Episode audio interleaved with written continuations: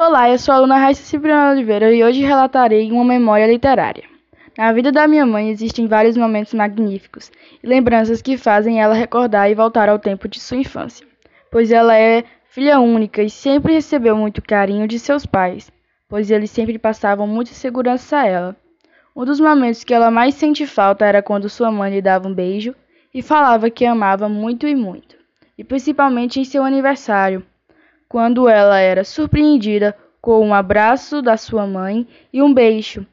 Mas como hoje ela não está entre nós, ela recebe esse carinho e é surpreendida por mim, pelo meu pai e pelos meus irmãos, como também pelo seu pai.